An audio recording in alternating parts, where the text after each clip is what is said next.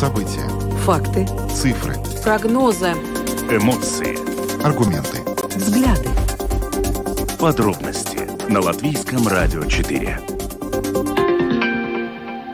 Здравствуйте, в эфире Латвийского радио 4, программа «Подробности», ее ведущий Евгений Антонов и Юлиана Шкаглы. Мы также приветствуем нашу аудиторию в подкасте и видеостриме. Коротко о темах, о которых мы говорим с вами сегодня, 24 октября. На портале общественных инициатив Манабалс ЛВ начат сбор подписей за сохранение вещания общественных СМИ на русском языке, начиная с 1 января 2026 года. Напомним, что инициатива о том, чтобы, собственно говоря, пункт о том, чтобы запретить такое вещание, ранее был одобрен в концепции безопасности. Сегодня мы связались с автором этой инициативы, представим вам ее комментарии в начале нашей программы. Э, министр земледелия Латвии Арманс Краузе на заседании Совета Европейского Союза предложил обсудить запрет на импорт в страны ЕС российской сельскохозяйственной продукции. В частности, э, в Министерстве земледелия нашей страны отмечают, что ситуация в сельском хозяйстве Латвии в этом году была сложной, и сельскохозяйственные предприятия могут столкнуться с новыми трудностями. И, собственно, вот э, теперь Краузе призывает оценить вообще влияние импорта импорта российской сельскохозяйственной продукции на рынок Европейского Союза и потом, возможно, принять решение о запрете этого импорта. А сегодня мы более подробно попытаемся разобраться, каким э, это явля... влияние является на сегодняшний день э, непосредственно с представителями отрасли с латвийской стороны. Ну а затем вернемся к теме мошенничества. Мы уже говорили о том, что в этом году, с начала года, год еще не закончился, тем не менее, мошенники выманили у жителей Латвии почти 6 миллионов евро.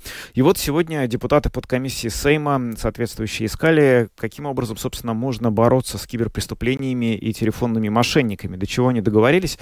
Об этом мы сегодня пообщаемся в прямом эфире с одним из участников этой дискуссии. Политики сейчас занимаются разработкой новой энергетической стратегии Латвии на период э, по 2050 год. А, и, как э, сегодня сказал э, один из депутатов Сейма, который как раз вот занимается разработкой этой новой стратегии, до сих пор энергетическая стратегия Латвии писалась дешевым российским газом, и эту ситуацию надо менять. А, и этот депутат Андрей Скулбергс, он же председатель подкомиссии Сейма по энергетике и климату сегодня дал интервью э, программе «Домская площадь». Мы э, представим вашему вниманию его фрагмент. Видеотрансляцию нашей программы смотрите на нашей странице LR4LV, на платформе RusLSM.LV, в Фейсбуке, на странице Латвийского радио 4 и на странице платформы RusLSM. Слушайте записи выпусков программы «Подробности» на крупнейших подкаст-платформах. Наши новости и программы можно слушать также в бесплатном мобильном приложении «Латвия с радио». Оно доступно в App Store, а также в Google Play. Ну а далее обо всем по порядку. Подробности. Прямо сейчас – Программа подробности на Латвийском радио 4. Мы начинаем с сообщения о том, что на портале общественных инициатив Монобалс ЛВ начат сбор подписей за то, чтобы сохранить вещание общественных, общественных СМИ Латвии на русском языке после 1 января 2026 года. Ранее принятая концепция нацбезопасности предполагает, что это вещание, начиная с 1 января 2026 года, может закончиться. А, автор инициативы Инга Поздеева, она также указывает, что в условиях гибридной войны ликвидация объективной части журналистики не соответствует интересам безопасности э, нашей страны. Э, сегодня мы с ней пообщались. Э, Инга Поздеева, автор инициативы на Мана Балс ЛВ, рассказала, почему она вообще решила подать э, такую инициативу. Сегодня вообще есть такая тенденция искать э, причины всех бед каких-то исторических ошибках и проблемах и преступлениях и возлагать ответственность за эти ошибки на ныне, ныне живущие группы людей э, по какому-то национальному, религиозному признаку. К чему это приводит, мы видим на Украине, на Ближнем Востоке. И мне бы очень не хотелось, чтобы эта тенденция развивалась у нас здесь. Я урожденная латышка, у меня родной язык латышский но я неплохо владею русским и общаюсь в обоих информационных пространствах. И нравится нам это или нет, 37% нашего населения, если я не ошибаюсь, на сегодняшний день своим родным языком считает русский. Даже если все они стопроцентно, безукоризненно будут владеть моим родным языком латышским, они не станут латышами. Я сама какое-то время жила вне Латвии и знаю, как мы бережно дома относились к латышскому языку, как мы старались читать газеты, доступные нам журналы. Также они будут потреблять информационный контент на русском. Какой он будет, если мое государство откажется от того ресурса, который он сейчас имеет, от финансируемого государством информационного контента на русском языке. Вот, ну, как-то такие мысли меня и подвигли к размещению этой инициативы. Также вы там указали, что существует, конечно же, и влияние российской пропаганды. Вот. Безусловно, как раз в этом и речь. Как раз об этом и речь. Информационная война. Какой контент будут потреблять русскоязычные жители Латвии, если не будет контента, который будет финансировать наше государство, которое будет давать правдивую информацию, лояльную латвийскому государству, который будет способствовать сплочению нашего общества. Ну, вы упомянули, что вы сами э, живете в двух информационных пространствах, у вас нет да. проблем ни с русским, ни с латышским языком. Но как вам кажется, все-таки, если, допустим, э, это решение о закрытии общественных СМИ для нацменьшинств с 2026 года все же будет принято, а, вот эта аудитория, которая сейчас есть у РусЛСМ, у Латвийского радио 4, она сможет переключиться на контент контент на латышском языке, на государственном языке или нет? Как вам кажется? Ну, чисто психологически нет. Нет. Какая-то часть, безусловно, сможет переключиться, но особенно часть возрастная, не думаю. Как бы они ни владели латышским языком, получать информацию э, все-таки проще на родном языке. И люди будут стараться это делать. Тем более, что сейчас, во времена интернета, нет проблем найти контент русский. Но какой он будет, другой вопрос. Это Инга Поздеева, автор инициативы на Монобалс ЛВ. В этой инициативе можно всем желающим, кто считает эту идею правильной, проголосовать за то, чтобы э, депутаты Сейма рассмотрели идею о том, чтобы сохранить вещание общественных СМИ на русском языке после 1 января 2026 года. В настоящий момент я вот буквально только сейчас проверил сайт отдано за эту инициативу чуть более чем одна тысяча голосов. Надо сказать, что с утра было 700, проголосовало 300 человек за день, не так уж и а, С утра было 200. 200? Ну, да. Ну, я, когда я подошел... С утра было 200. Ну, видишь, да. значит, уже почти тысяча человек за день, отлично.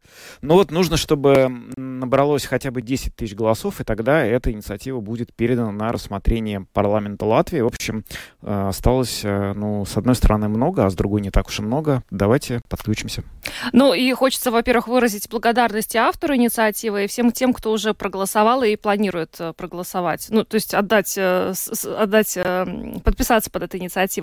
Я еще хотела бы обратить внимание вот на ту цифру, которую Инга Поздеева озвучила в сегодняшнем комментарии, 37%. Откуда она взялась? Накануне Центральное статистическое управление опубликовало результаты проведенного в 2022 году исследования под названием «Образование взрослых». И согласно результатам этого исследования латышский язык является родным для чуть более 64% э, населения Латвии в возрасте от 18 до 69 лет. Для почти 38%, 37,7% а, русский является родным, родным языком. А, украинский язык является родным для а, ну, почти 2% э, населения, латгальский для одного, ну, чуть более 1% жителей Латвии.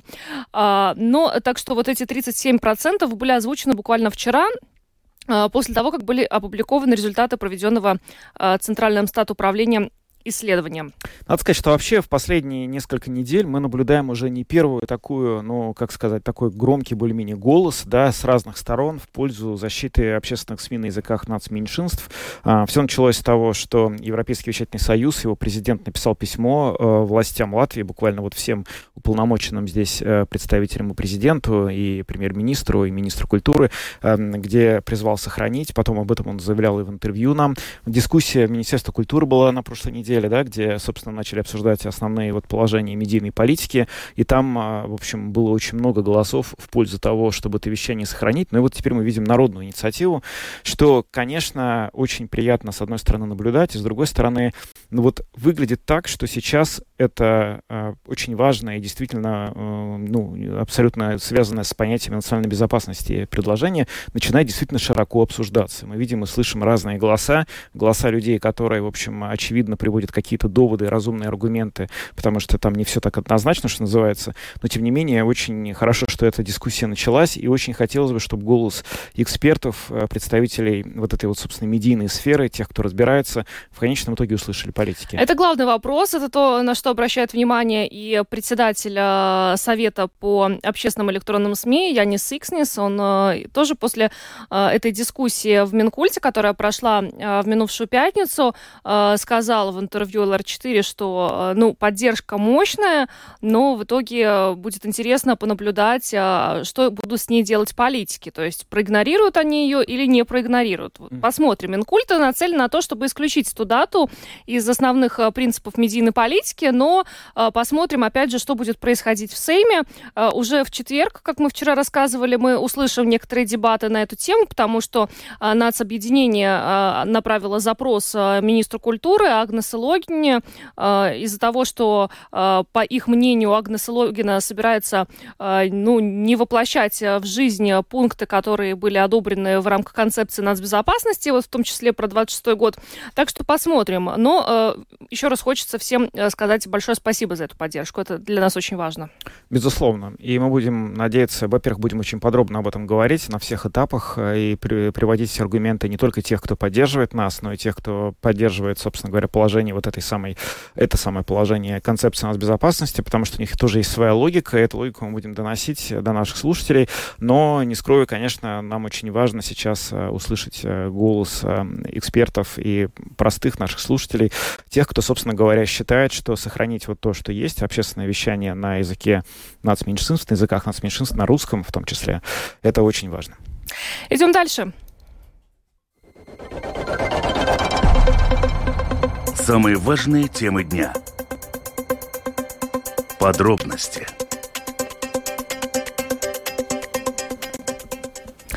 Министр земледелия нашей страны Арман Скраузе э, на заседании Совета ЕС по сельскому хозяйству предложил начать дискуссию о запрете импорта российской сельскохозяйственной продукции в страны Европейского Союза. А в том числе он попросил э, Еврокомиссию оценить э, влияние этого импорта на страны, непосредственно граничащие с Россией, и на зерновую отрасль Европейского Союза в целом. А сейчас с нами на прямой телефонной связи председатель правления Совета по сотрудничеству сельскохозяйственных организации Гунтис Гутманис. Лабакар. Лабакар. Э, господин Гутманис, ну вообще хотелось бы понять, насколько вы э, как отрасль ощущаете э, влияние импорта российской сельскохозяйственной продукции? Uh, nu jāsaka, kopumā mēs nejūtam lielu ietekmi, bet uh, tas, ko es saprotu, ko ir rosinājis arī zemkopības ministrs, ir diskusija tieši vairāk uh, uh, importu un, un, un saistībā ar to. Bet uh, jāsaka godīgi, ka uh, graudu eksports no Krievijas uh, Latvijā nepaliek. Uh, Latvija šajā gadījumā ir kā valsts, uh, caur kuru tranzītā šie graudi nonāk uh, citās Eiropas Savienības un trešajās valstīs. Uh, tātad pēc būtības uh, tā ietekme nebūtu, uh, bet šim jautājumam ir dažas citas blaknes. Uh, saistībā ar to, ka lielākā daļa pasaules, un tā skaitā Eiropa, uzskata, ka uh, graudi un pārtiku pirkt no Krievijas, kaut gan tas nav sankciju saraksta produkts, nebūtu labi. Uh, tad uh, mums ir tādas aizdomas, ka no trešajām valstīm, kas ir Āzijā, ienāk uh, graudu imports Eiropā zem citas valsts nosaukuma, bet izcelsmes valsts varētu būt Krievija. Tā mums šķiet lielāka problēma, jo tajā gadījumā mēs neredzam īstu valsts izcelsmu un nezinām, kā viņi ir audzēti pēc kādiem noteikumiem. Uh, Un pēc būtības tas ir nu, tāds nu, negodīgi konkurence, teiksim tā. Mm-hmm. Ну вот вы говорите о том, что это может быть не честная конкуренция, но можно ли какие-то цифры привести? До какой степени, собственно говоря, вот то зерно, которое производится в России по тем стандартам, которые там есть, оно, ну, что называется, дешевле в себестоимости, чем, например, произведенное в Латвии? Это сколько раз? В 3, в 5 или там, не знаю, на 50%? Какой порядок? Uh, nē, tas, tas ļoti labs jautājums. Tas, ko mēs esam dzirdējuši nu, tieši no, no graudu, mūsu vietējiem graudu kooperatīviem, uh, tad uh, nu, arī tie graudi, kas ienāk uh, gan no Krievijas, gan no citurienes, varbūt uh, nu, nepārāk uh, nu, nu, teiksim, tā, kā mēs vēlētos. Uh, viņi jau netiek tirgoti ne par puscenu, ne par trešdaļu no cenas, uh, bet tā, tā starpība ir, piemēram, pa, graudus pasaulē tirgo pēc biržas cenas. Un tas ir visā pasaulē, ir vienots tirgus. Uh, graudus var uzglabāt, līdz ar to viņus var pārvadāt tā uz gabalus, līdz ar to tāda standarts ir biržas cena. Tiem graudiem, kur ienāk no Krievijas, tā cena esot apmēram par 20 uh, eiro zem tirgus cenas par tonu, kas liekas ļoti maz. Bet uz lieliem apjomiem tās summas ir gan uh, iespaidīgas, lai būtu interese viņus pirkt.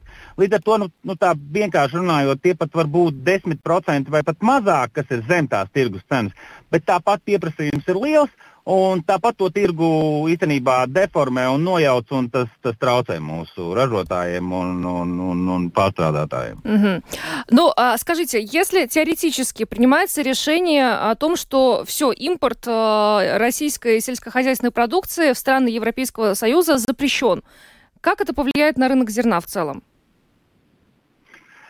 Uh, nu, jāsaka, godīgi, ka, nu, kā jau teicu, sākumā mūsu pēc būtības tas neietekmētu. Tas galvenais nosacījums, kas mums būtu jāsaprot visiem, uh, ka šādi lēmumi, kas būtu pieņemami, būtu jāpieņem visā Eiropas Savienībā kopumā, lai tas nav vienas vai otras vai trīs valstu lēmums, piemēram, mūsu Baltijas valsts, bet tad, lai tas ir lēmums visā Eiropas Savienībā vienots. Uh, jo mēs saprotam, ka, protams, uh, jebko pārvadojot tranzītā caur Latviju, ja arī tā produkcija šeit nepaliek, tāpat ar šo tranzītu kaut kādā veidā mūsu ekonomika nopelna kaut ko. Uh, ja aizliegs Eiropa graudu tirgu no Krievijas, Uh, es domāju, ka pēc būtības tas tādās lielās, uh, lielā bildē neko nemainīs, tāpēc ka lielākā graudu noiets tāpatās ir pasaule, vai tā ir Ēģipte vai Āfrikas valstis. Tas tirgus pārvirzīsies, Krievijas graudu aizies uz turieni. Eiropā nopirks citus graudus. Tā kā pēc būtības es domāju, ka nu, tur ir ļoti jāsver un jādomā, vai tas uh, radīs kaut kādu reālu ietekmi uz, uz, uz kopējo ekonomiku. Bet tā tā, tādā vienkāršā valodā mēs, protams, ļoti labprāt uh, Eiropā kopā redzētu kopīgus lēmumus, pēc iespējas mazāk no Krievijas pirkt kaut kādas produkcijas.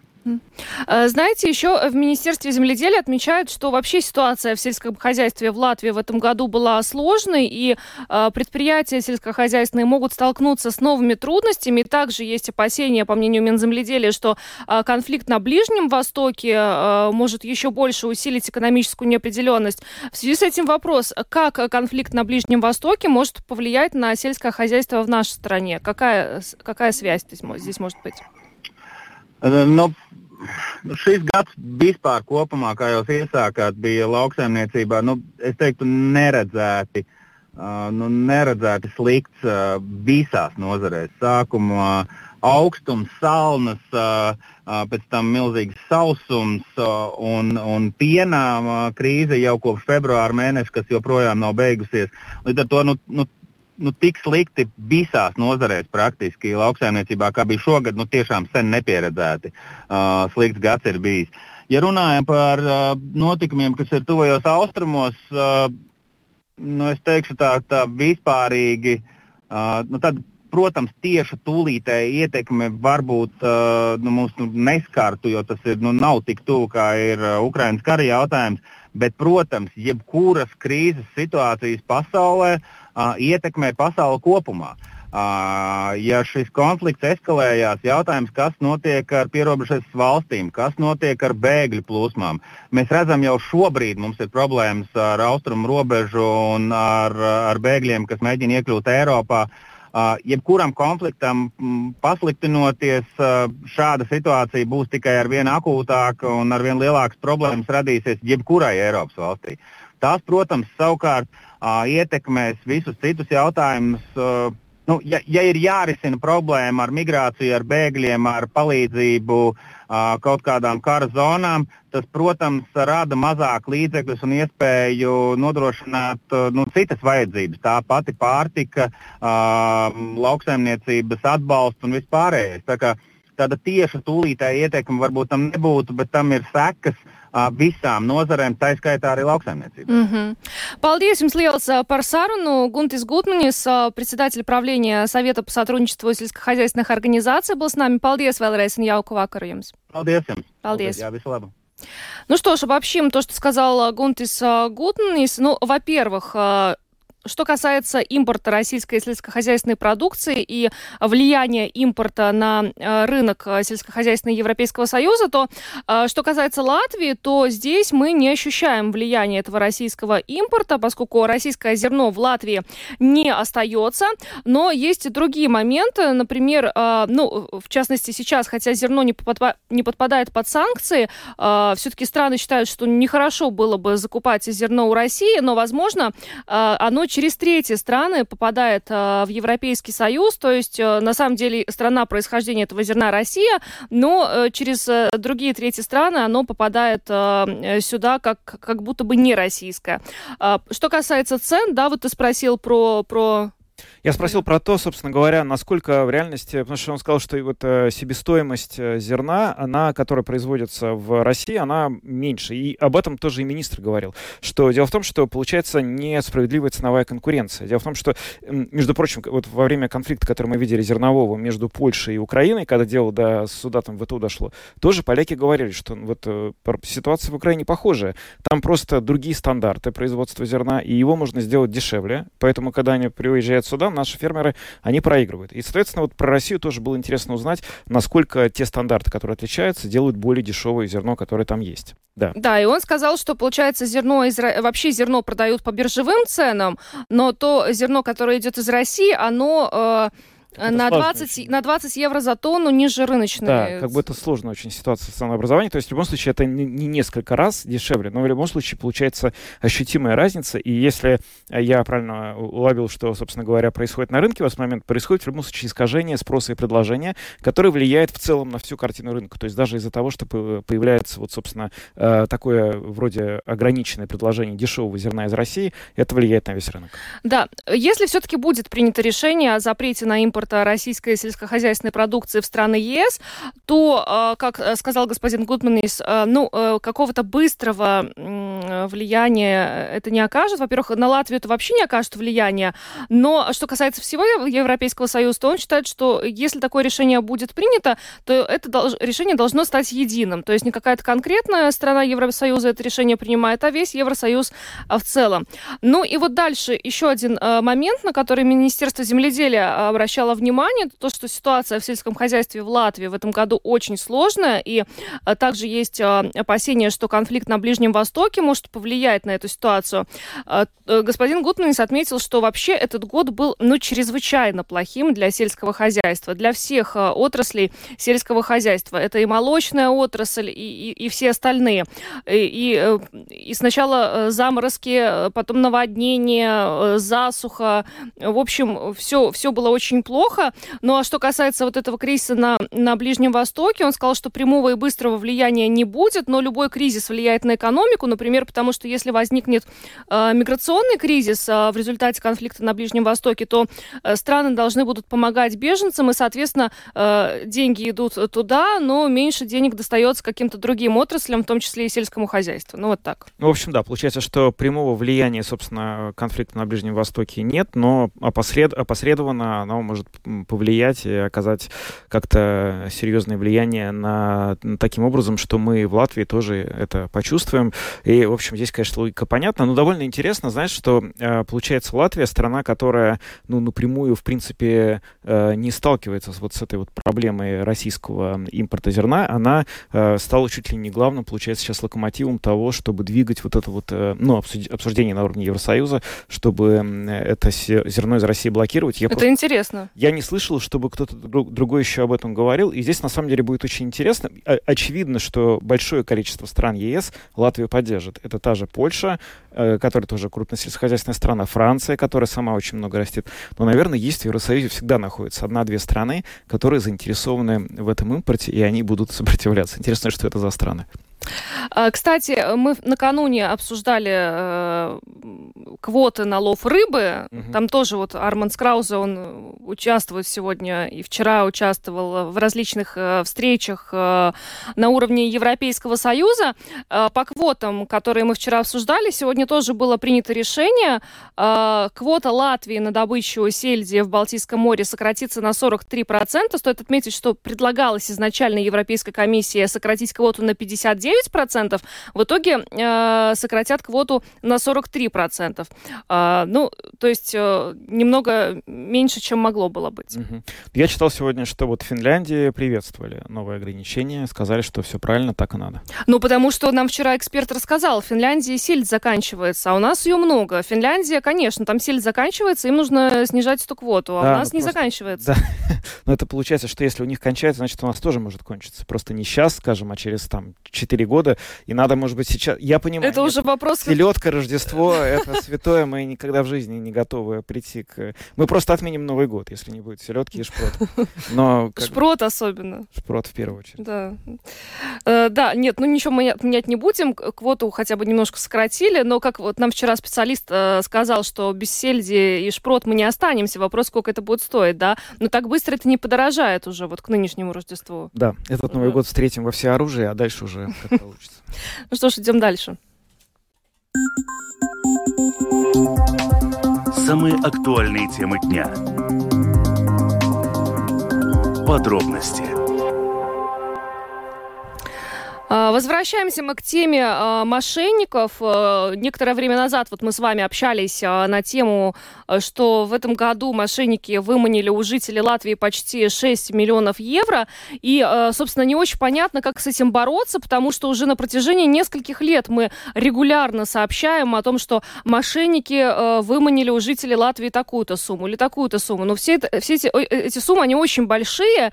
И, собственно, что с этим делать, не очень понятно. Вот сегодня депутат депутаты э, в Сейме пытались, э, ну, как-то прояснить э, проблему. Да, с нами на прямой телефонной связи депутат подкомиссии Сейма по внутренней безопасности Эдмунд Зывтинч. Господин Зывтинч, здравствуйте.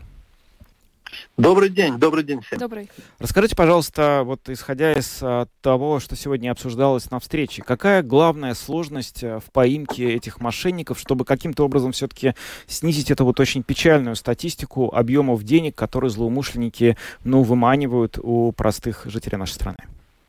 Угу. Ну, вы знаете, тут несколько э, этих э, основных таких вопросов которые сегодня рассматривались. Первый вопрос тот, что, то, что этих э, моментов э, по вымогательству достаточно много, и э, страдает от этого большее число э, пенсионеров э, и, и, и молодых тоже людей. Ну, в общем, диапазон э, возраста, ну, полный спектр, так угу. скажем. То есть, э, то есть не только э, сеньоры, но и фактически все. Все э, возрастные категории попадаются. Да, да, все возрастные категории. И э, в поимке э, особых сложностей нету. И наша, ну, скажем так, полиция работает достаточно хорошо, а она оснащена хорошо, и они совсем справляются. Но э, дело, э, по моему мнению, совсем другом. Дело э, в том, что э, сейчас идет, ну, хотите, не хотите, но у нас недалеко за нашими границами война.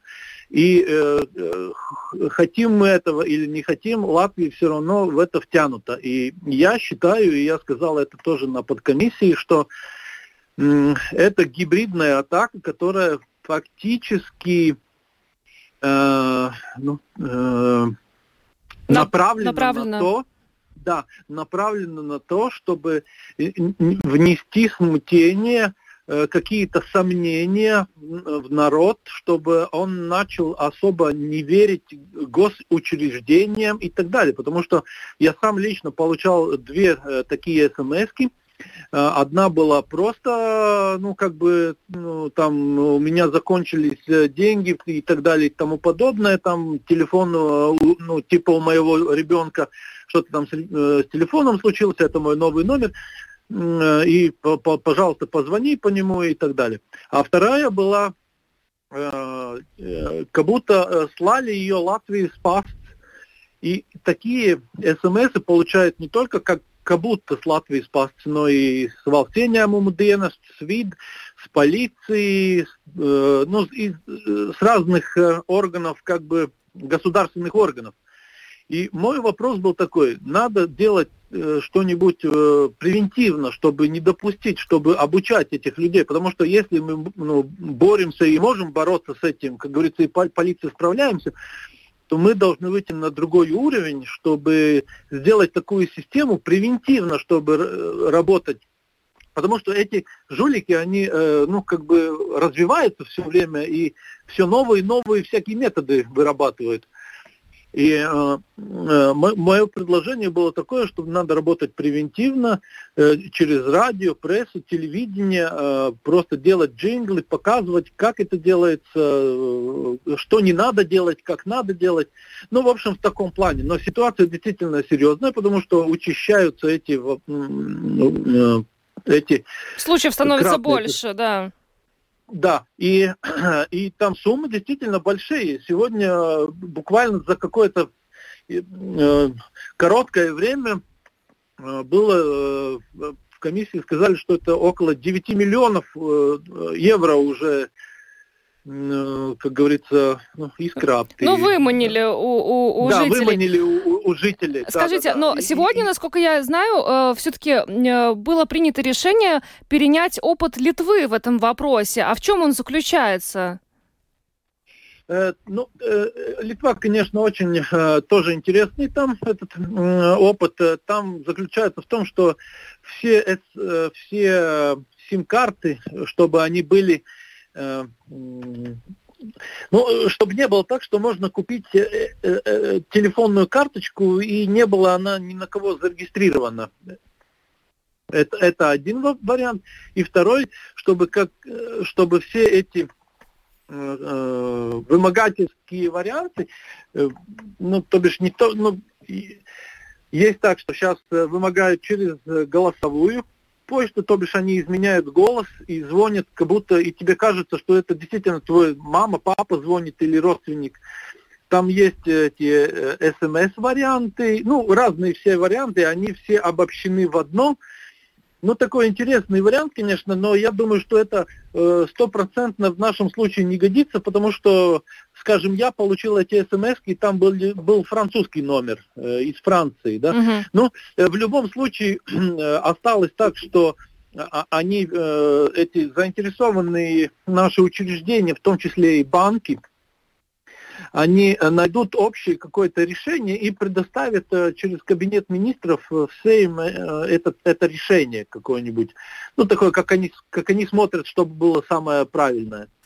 Что мы знаем, если что-то знаем, о том, откуда, собственно говоря, в наибольшей степени вот эти злоумышленники действуют? Это какие-то группы, которые собираются вот в странах Балтии, в соседних странах Восточной Европы или в странах, которые к востоку от нас и которые, в общем, а, проводят какую-то свою политику и мутят тут как-то, пытаются что-то в мутной воде рыбку выловить?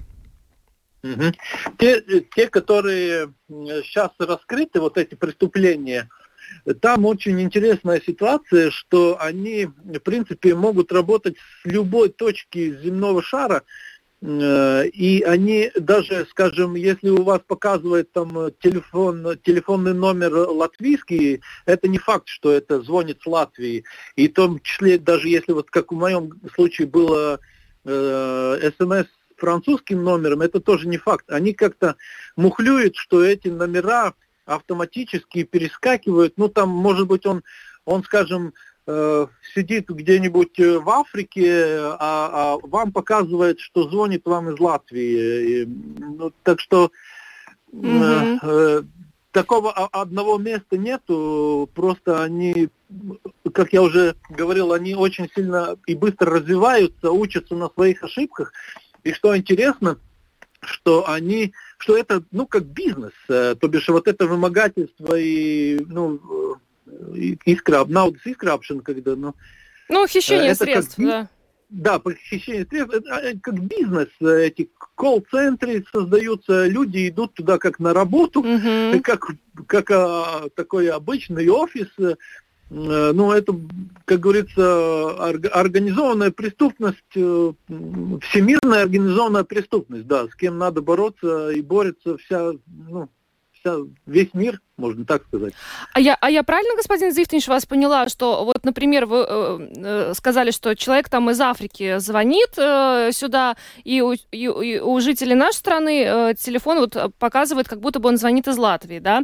А да, в случае, правильно. Да, а, а в случае, вот если будет введен этот механизм э, по, по опыту Литвы, то, что Литва использует, получается, если этот человек из Африки отправит СМС вот такого вот странного содержания, как сейчас люди получают получают от мошенников, э, то оператор просто это наш оператор эту смс дальше просто не пропустит, да, потому что э, этот номер не будет соответствовать вот всем указанным критериям, то есть у него нет как бы адреса. Да, да, вы правильно понимаете. То бишь мы, получаемся, как бы э, боремся, э, ну, э, я не знаю, можно сказать, разруливаем ситуацию, чтобы у нас здесь в Латвии все было в порядке. И, соответственно, и, э, и, и соответственно, какие-то непонятные номера, которые идут откуда-то и через кого-то, они просто не пропускаются, и все. И просто люди не будут Я... получать смс у нас здесь. Да, да, да, да, да, да. Mm-hmm. это, во-первых, а если будет какие-то местные, опять они, ну, как я уже говорил, они сильно развиваются, ну, тогда, я думаю, полиция нормально справляется с этим. Это один вариант, а второй, что надо искать средства, чтобы превентивно работать и обучать э, людей, молодых людей, старых людей, чтобы они знали, что такое есть, как это есть и что делать в таком случае. Mm-hmm. Mm-hmm. Что ж, огромное вам спасибо за интервью. Эдмунс Зифтинш, депутат подкомиссии Сейма по внутренней безопасности был с нами. Благодарим и всего доброго, хорошего вечера вам. Вам тоже спасибо. Спасибо, спасибо. Ну что ж, смотри, конкретное решение какое-то мы видим, ну, по крайней мере, частично. То есть те смс которые приходят нам, к нам э, непонятно откуда, э, от э, людей, которые, может быть, э, ну, как-то вот пытаются перестроить эту систему номеров, да, то есть он сидит в Африке, отправляет смс сюда, а оператор его это смс просто не, не пропустит. Просто не да, пропустят. Но это здесь уже много технических нюансов. Я не специалист, если честно. Э, Мне но вот бы... Э, указывается, что ЦЕРТ-ЛВ значит, направит информацию теперь в Минсообщение, будут какие-то какие поправки, какое-то регулирование, и все это вот они должны привести в порядок. Литва, по крайней мере, вот сообщается, что э, при помощи этого механизма вот как-то справляется с этими смс-ками, хотя бы с смс-ками. Ну, интересно будет, да, посмотреть, как это работает в нашем случае. Я понимаю так, что будут тогда в этом случае запрещены и анонимные телефонные карточки, по крайней мере, это я услышал. Да, да. А сейчас, а, я не знаю, если они в Литве, в Латвии такие карточки вроде бы до сих пор есть. Интересно, если они в Эстонии, потому что в Эстонии э, с мошенниками тоже все, ну, прямо скажем, не очень хорошо, хотя э, мы почему-то считаем, что в Эстонии население более такое как-то продвинутое, но вот нет. Там особенно особенно когда была, э, там же второй вот этот вот пенсионный уровень сделали частично добровольно, можно было вывести средства, и там был просто, ну, бум мошенничества телефонного, огромные деньги просто украли у людей в этот момент, когда многие стали э, свои пенсионные накопления выводить на свои счета. Ну вот интересно, там тоже с э, этими симками такая же история, как у нас, потому что если это не поможет, то уж тогда не знаю что. Ну, остаются звонки. То есть с, с смс-ками, например, разберутся, операторы не будут их просто пропускать, а вот звонки мошенников они останутся. Но все равно, конечно, все упирается в то, что люди доверяют. Если люди перестанут доверять, кому попало, кто звонит и просит дать личные данные, сообщить свой пин-код, э, сообщить что-то там еще, что никто не может запросить по телефону, и даже банк никогда не запросит, э, то да, конечно, до тех пор, пока на эти вопросы будут даваться ответы «да, пожалуйста», то, к сожалению, с мошенниками нельзя будет бороться. Ну что ж, идем дальше, поговорим об энергетической безопасности нашей страны. Латвийское радио 4. Подробности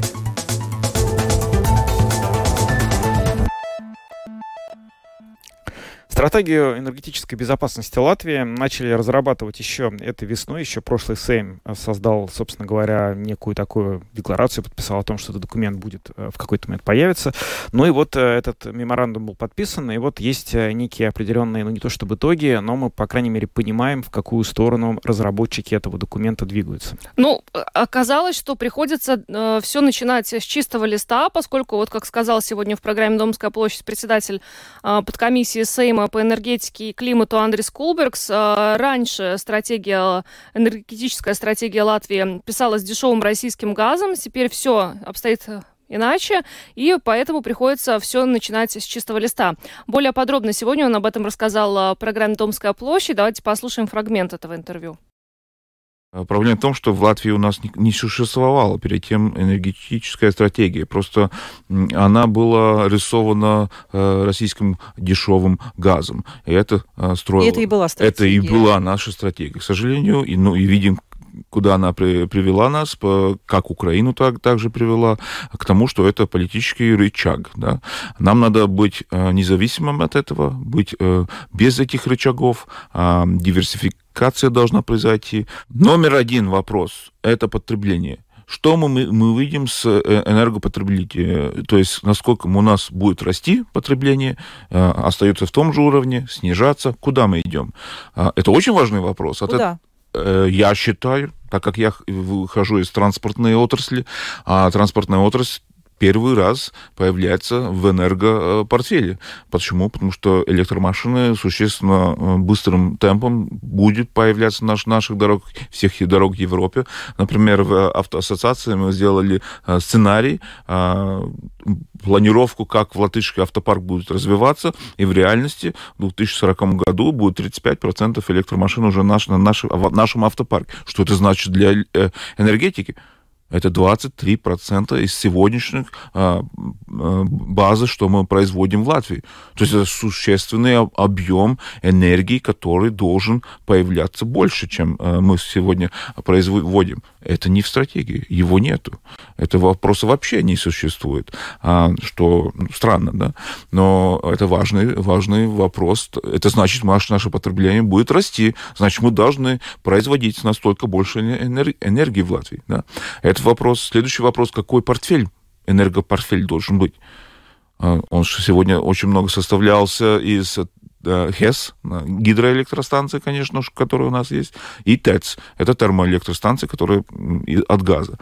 Но так как мы хотим уходить от газа как в 2050 году, мы должны эту э, часть портфеля заменить э, атомным энергоресурс. Это да, возобновля... ресурсы возобновляемой энергии. Это, это э, ветры, ветряники, да, и солнечные, солнечные панели. панели но мы видим, что сейчас э, э, эта мощность, которая была свободная, э, эти проекты эти, резервировали эту мощность, но мы видим, что резервировали 83% солнечных панелей. Но это неправильно. Для Латвии не нужна настолько много солнечных. Наш портфель должен был быть сбалансированный, да. И мы видим, как это все шатается. А почему, кстати? Потому почему что... не надо столько солнечных? Да, хороший вопрос.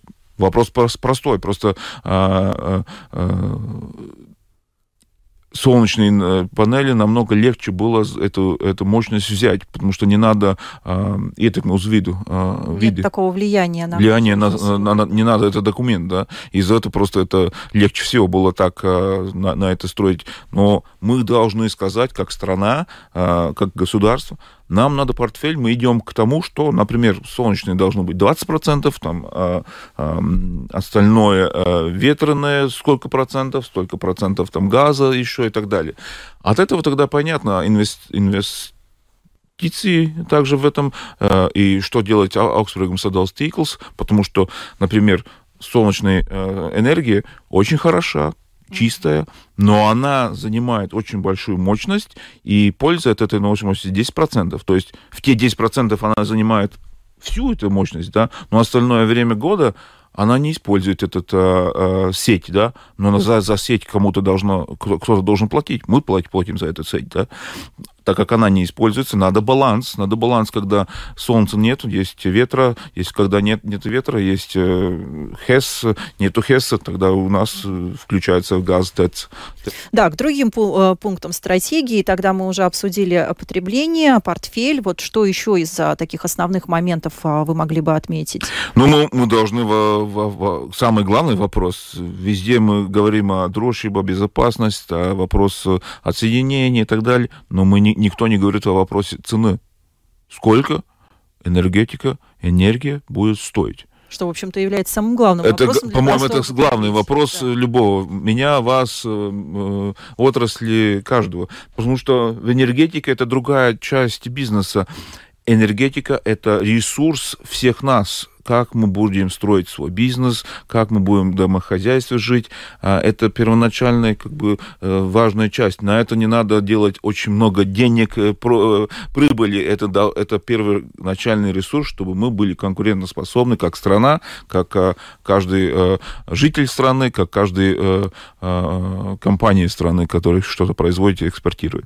Поэтому вопрос, да, как мы будем иметь зеленую, безопасную, но и дешевую. Но эти три, три, но эти три пункта не соединяются. Мы, если мы хоч, хотим очень зеленое, это будет дорого. Если мы хотим очень э, безопасно, это тоже будет дорого. То есть вопрос баланса. В каком моменте, где мы хотим остаться. Это вопрос стратегии. Сколько безопасности мы будем, хотим. Это вопрос а, также, также терминала Скулты, например, ЛНГ-терминала. Это вопрос ГАСО, Например, мы сейчас э, сеть газа продали эстонской компании частной. Почему? Я считаю это неправильно. Я считаю это э, совсем неправильно с точки зрения стратегии, так как э, у нас очень э, самая дорогая сеть э, электрического, электросети, потому что у нас самое маленькое потребление на каждого человека. Мы каждый платим за эту сеть. И также газ, газовая сеть. У нас 350 тысяч домохозяйств, где используется газ как подогрев пищ, пищенный. Да. Ну да, в бытовых целях. Да. А, от этого, я считаю, мы должны уходить, э, стыпринат, э, то есть э, усиливать, да. усиливать нашу электросеть. Тем больше мы будем использовать электричество, тем дешевле станет эта сеть для каждого из нас. А, мы не можем содержать столько сетей, потому что просто хочется. Это дорого, поэтому и мы платим так много. Поэтому вопрос, куда идем? Если газу отдали, мы не, уже не, не контролируем этот вопрос. Да? Мы не, как, э, если это купила Садала Стиклс, например, это, эту сеть, мы могли так плавно переходить. Но от... зачем отдали? Неправильно, потому что не было этой стратегии, не было ответа, да, нам надо по всем меркам э, и контролировать газ. Угу. Просто не было это в стратегии, просто это так произошло. Это был Андрес Кулбрикс, председатель подкомиссии Сейма по энергетике и климату, который сегодня в эфире программы «Домская площадь» раскрыл некие, некие направления, по которым пойдет разработка энергетической стратегии Латвии в ситуации, когда дешевого российского газа нет и, видимо, больше уже никогда не будет. На этом мы завершаем. С вами были Евгений Антонов, Юлиана Шкагала, звукооператор Яна Дрейман и видеооператор Роман Жуков. Хорошего всем вечера и до завтра. До свидания.